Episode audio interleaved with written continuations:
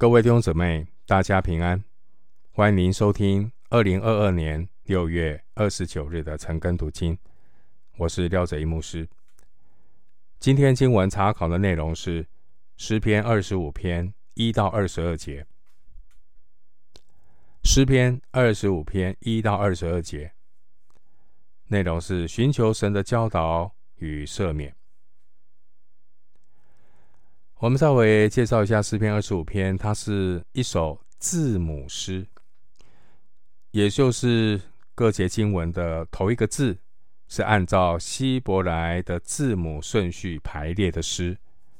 这有这一种形式呢，也暗示了这首诗的性质，并不是因为作者遭遇什么情况写下来的诗。那这首的诗啊。他充分展现了大卫他近前生活的操练。第十二节特别说：“谁敬畏耶和华？谁敬畏耶和华？”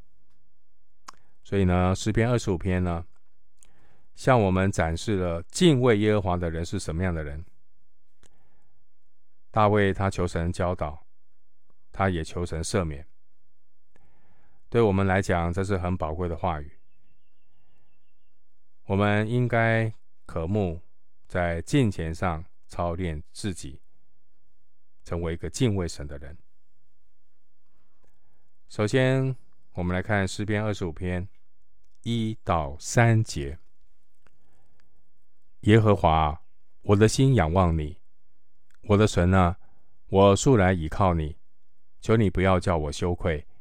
不要叫我的仇敌向我夸胜，凡等候你的必不羞愧，唯有那无故行奸诈的必要羞愧。弟兄姊妹，神是信实的神，神不丢弃一切等候他的人，等候上帝的人不会羞愧。上帝的大能。他不一定会照我们的时间表来彰显。神有他的时间表，神总是用他的爱，按照他的时间，以他的方式来回答我们对他的祷告。有时候，我们也像这诗篇二十五篇的作者一样啊，会担心，担心。会觉得说，我们这样的努力过金钱的生活有意义吗？所以有时候会感觉到，就像我们碰碰到一些难处的时候，当我们努力的要讨神的喜悦，过敬虔的生活，却招来一些的抵挡，遇到一些的拦阻，我们会不会觉得很受挫？甚至呢，感觉羞愧。所以第三节说：“凡等候你的，必不羞愧；唯有那无故行奸淫的，必要羞愧。”我们不会羞愧，我们也不要害怕。神是活神，人类的历史向我们见证：那依靠神、等候神的人，必不羞愧。正如主耶稣他在约翰福音六章三十七节所说的。到我这里来的，我总不丢弃他。而那些偏离神、抵挡神的人，他们的结局就是要羞愧。经文第三节提到“无故行奸诈”，原文的意思是徒劳的行奸诈。这特别是指一个偏离正道的人。我们读诗篇二十五篇，感觉他的语气。就好像学生向老师讨教，儿子向父亲情谊一样。前面说过，诗篇二十五篇是一首希伯来文字母诗，除了最后一节呢，每一节经文的头一个字都是按照二十二个希伯来字母的次序排列。关于这种字母诗呢，除了二十五篇以外，诗篇的第九、十、二十五、三十四、三十七一百一十一、一百一十二、一百一十九，还有一百四十五篇，也都是字母诗。回到经文，诗篇二十五篇四到五节：耶和华，求你将你的道指示我，将你的路教训我。求你以你的真理引导我，教训我，因为你是救我的神，我终日等候你。四到五节，诗人求上帝教导他。一般人呢，跟神求。赐福。四到五节，我们看到大卫的祈求是求上帝引导他走正确的路。不认识上帝的人求什么？求赐福，求神的赐福。不认识神的人，或是对神认识不够清楚的人，求什么？求神保守他自己想要走的路。然而，是一个真正认识神的人，他是求神引导他走神的路，因为只有神的道路才是最蒙福的路。箴言十四章十二节说：“有一条路，人以为正，至终成为死亡之路。”我们不要走那个自以为义的路，不要偏行己路，不要只是自己想走自己的路，然后说：“主啊，你保守我自己要走的路。”不是，我们要说，主啊，求你引导我走你的路。神的道路是进窄门的路。马太福音七章十三到十四节说：“因为引到灭亡，那门是宽的，路是大的，进去的人也多；引到永生，那门是窄的，路是小的，找着的人也少。”马太福音七章十三到十四节。所以，一个敬畏上帝的智慧人，他向神求求什么？求神用真理引导他走神的路，而不是求神保守我走我自己想要走的路。诗篇十六篇第十一节说：“你必将生命的道路指示我，在你面前有满足的喜乐，在你右手中有永远的福乐。”今天我们有圣灵保惠师来引导我们，圣灵保惠师要引导我们明白一切的真理。约翰福音十六章第三节。所以呢，感谢神，等候神的必不羞愧。我们可以终日的等候神，是因为我们尝过主恩的滋味，我们以神为乐，我们会更渴慕得到神的话语。所以，终日等候神，等候神的人必不羞愧。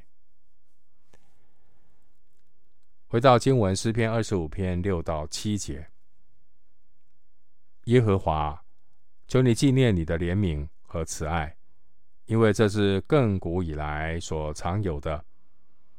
求你不要纪念我幼年的罪愆和我的过犯。耶和华，求你因你的恩惠。按你的慈爱纪念我。当大卫想到自己也是会犯错，也是会软弱的时候呢，他祈求神用怜悯与慈爱来对待他。作者大卫，他一面求上帝指教他走正路，另外一方面，他也求神赦免他过去的过犯，不至于羞愧。经文第六节说：“求你纪念你的怜悯和慈爱。”一个人，当他认识自己罪人本相的时候，他才会认识自己在神面前是何等需要被怜悯、被神以慈爱来对待。因为有这样的一个理解，他也会用恩惠慈爱去对待别人。然而，一个不认识自己罪人本相的人呢，他是很容易自以为意，并且待人苛刻，不懂得尊重别人。回到经文，诗篇二十五篇八到十节。耶和华是良善正直的，所以他必指示罪人走正路，他必按公平引领谦卑人，将他的道教训他们。凡遵守他的约和他法度的人，耶和华都以慈爱诚实待他。经文第八节告诉我们，神是怎么样为神呢？神是良善正直的神。出埃及记三十四章第七节这样的描述，描述我们的神说，他是为千万人存留慈爱，赦免罪孽过犯和罪恶。当我们这些罪人愿意转向神，神也必然会指教我们，引导我们走正路。第八节，经文第九节提到谦卑人，这谦卑人原文的意思是贫穷的。卑微的、渺小的，真正的谦卑人有自知之明，他认识自己是一无所有、一无所事的罪人。所以，一个有自知之明的谦卑人呢，他不会坚持自己，他会顺服神的引领和教训。真正的谦卑人不会自诩比别人更知道要走正路，所以。他呢，会把荣耀都归给良善正直的神。我们是偏行己路，不是我可以走出什么样的正路来。一切的荣耀归给神，都是出于神，并且我们看到一个真正的谦卑人，他不会觉得遵守神的约和法度是容易的。他知道人有软弱，他总能够去体谅别人的难处。并且乐于帮助人来寻求神的慈爱和诚实。回到经文，诗篇二十五篇第十一节：耶和华，求你以你的名赦免我的罪，因为我的罪重大。第十一节，我们看到大卫他恳求上帝赦免他的罪，而且是为上帝自己的名来赦免。大卫不求自己能够有什么可以补偿的机会，他只希望上帝能够赦免他，因为他知道自己所犯的罪恶没有办法靠任何的补偿，所以呢，提醒我们呢，罪人永远无法达到上帝的标准，所以呢，我们只能够求上帝来赦免我们。罗马书六章二十三节说：“罪的工价乃是死。”其实，在上帝的眼中，所有的罪都是重大的，都需要献上赎罪祭。我们的罪都需要基督来代赎、来赦免。因此呢，除非一个人意识到自己是罪恶重大的一个罪人，并且，能够知道说，我们无法靠自己的力量去补偿这些罪，唯有这样，人才能够谦卑、诚心悔改、寻求救恩，得到上帝的赦免。神之所以要赦免我们的罪，并不是因为我们有什么资格、有什么功劳。神赦免我们的罪，完全是因为他自己的名。也就是他慈爱信实的本性。回到经文，诗篇二十五篇十二到十四节：谁敬畏耶和华，耶和华必指示他当选择的道路，他必安然居住，他的后裔必承受地土。耶和华与敬畏他的人亲密，他必将自己的约指示他们。十二到十四节，敬畏耶和华的人会得到上帝的引导，得到平安。上帝按照自己的形象造人，并且赋予人自由意志，让人自己学习选择当选择的道路。但我们知道，人在最终与神隔绝，人所选择的道路也是走向灭亡的路，所以呢，罪人需要救赎，然后才有可能走永生的路。箴言九章十节说：“敬畏耶和华是智慧的开端。敬畏耶和华的人是被救赎的人，他才能够有智慧，做正确的选择。人被上帝救赎之后，他才有机会，才有恩典可以认识神，他才会敬畏神，他才会依靠神。所以十三节说：敬畏神的人。”他必安然居住，承受地土。人如果不敬畏神，就只能够靠自己。所以，任何的困难挑战都会让他感觉到担心受怕。而一位敬畏耶和华的人，他把神当神，他跟神有正确的关系。而这样的一个关系，前提是上帝的救赎。神的救赎就是赦免人的罪，除非人脱离罪的捆绑，罪得赦免，他才有可能与神交通，做出正确的选择，被神引导走义路。所以第十四节说：“耶和华与敬畏他的人亲密，他必将自己的约指示他们。”所谓耶和华与敬畏他的人亲密。那怎么样的情况才是敬畏神呢？敬畏神的人，注意他会听从神的话。约翰福音十四章二十一节，主耶稣说：“有了我的命令又遵守的，这人就是爱我的。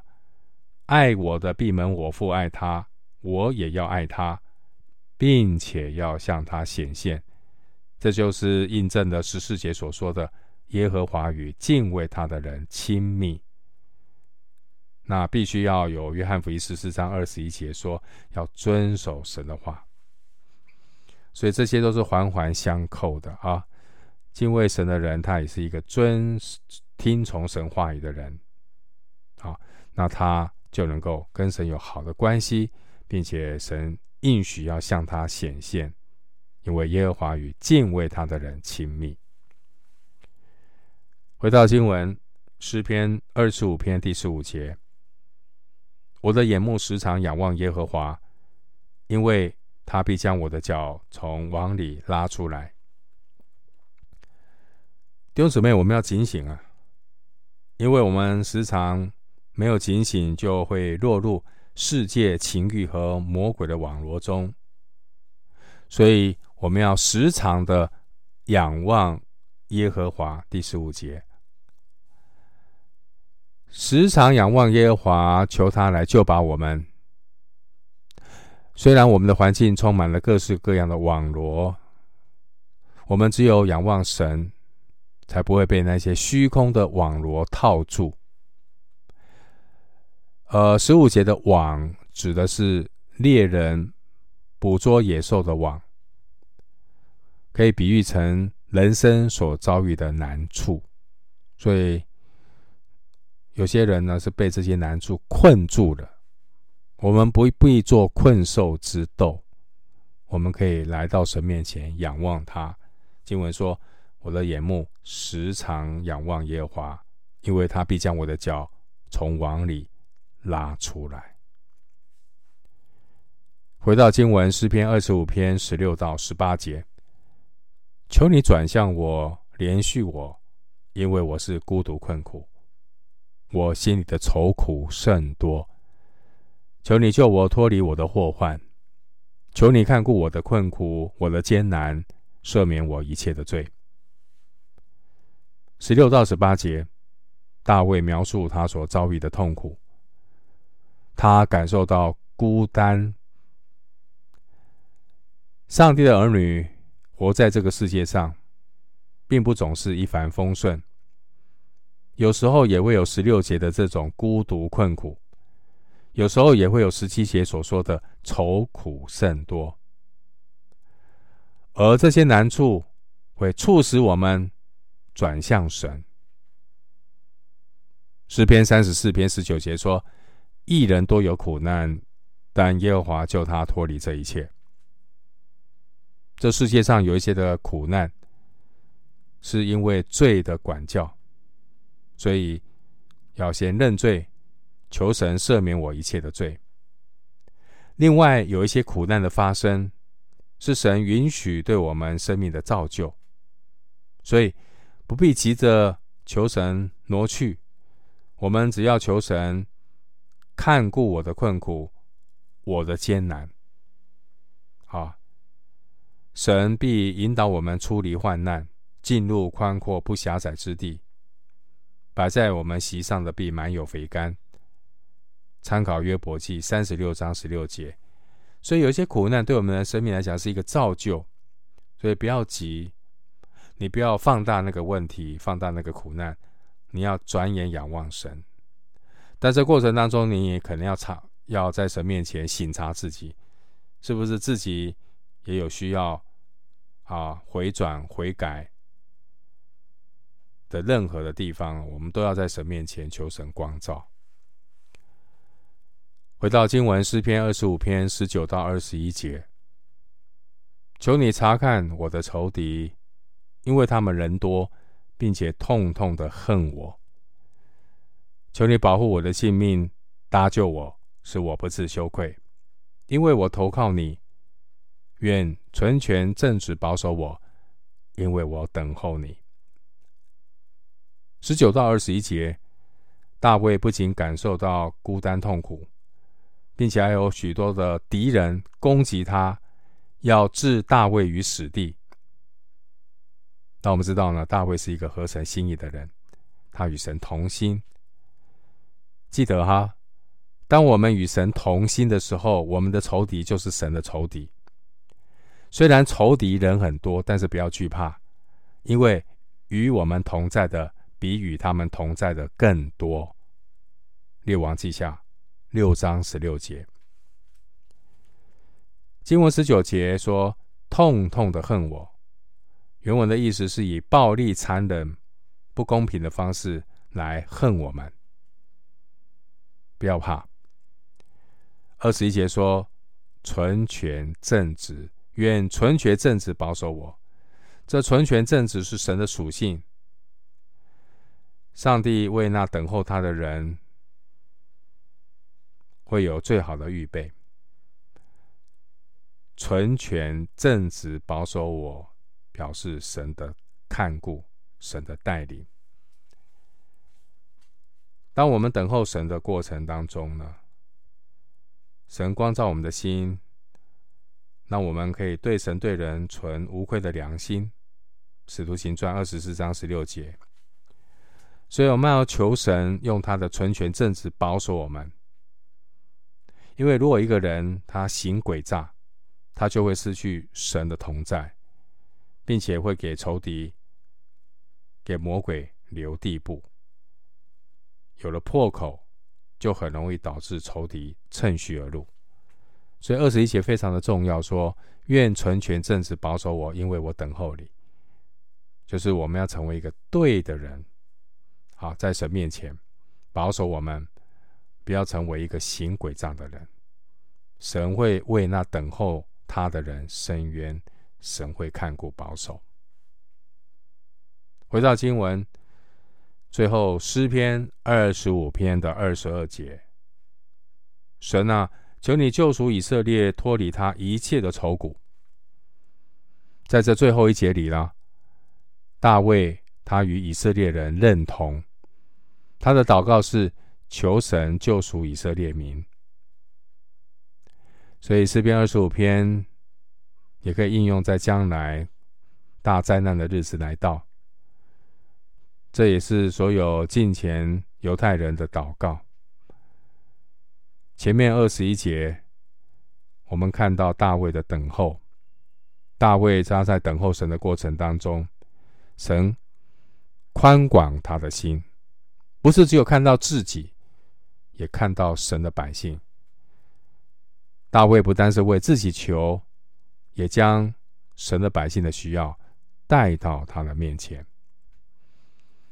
所以，我们也可以用这些经文为我们的国家百姓祷告：神啊，求你救赎这国的百姓，脱离他们一切的愁苦，神愿万能得救，不愿一人沉沦。